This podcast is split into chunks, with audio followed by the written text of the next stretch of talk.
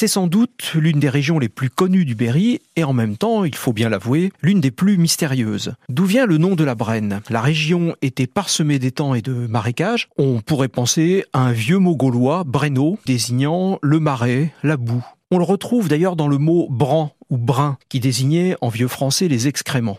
D'ailleurs, quand ceux du Nord, les Picards en particulier, disent c'est le brun, c'est pas pour indiquer la couleur des cheveux de la voisine, vous l'aurez compris. Pour la Brenne, le problème, c'est que les étangs n'ont pas été creusés à une période si ancienne, mais principalement entre le XIIe et le XVIe siècle. Donc, si la Brenne porte ce nom depuis si longtemps, ce n'est pas en raison de ses étangs et marais. L'archéologie a d'ailleurs montré que de nombreuses zones aujourd'hui en étang ont été occupées par des construction dès l'époque romaine. Alors, il y a peut-être une autre explication. Au milieu de la Brenne coule un petit ruisseau qui se nomme le Brion. Et là, il faut rappeler que la Brenne se nommait Brionne au Moyen Âge. La Brenne, donc une ancienne Brionne, pourrait être tout simplement la région arrosée par le Brion. Et de Brionne, elle est devenue Brienne, puis petit à petit Brenne. Cette étymologie permet de prendre un peu de distance avec l'assimilation trop systématique entre la Brenne et la région des marais, des étangs. Pour terminer, comme il est de bon ton de citer Georges Sand en Berry, voici ce que la dame de Dehan disait des Brenous, les habitants de la Brenne. C'est dans le péché de Monsieur Antoine. Vous avez là une jolie petite bête, lui dit en examinant Corbeau d'un air de connaisseur. C'est un Brenou,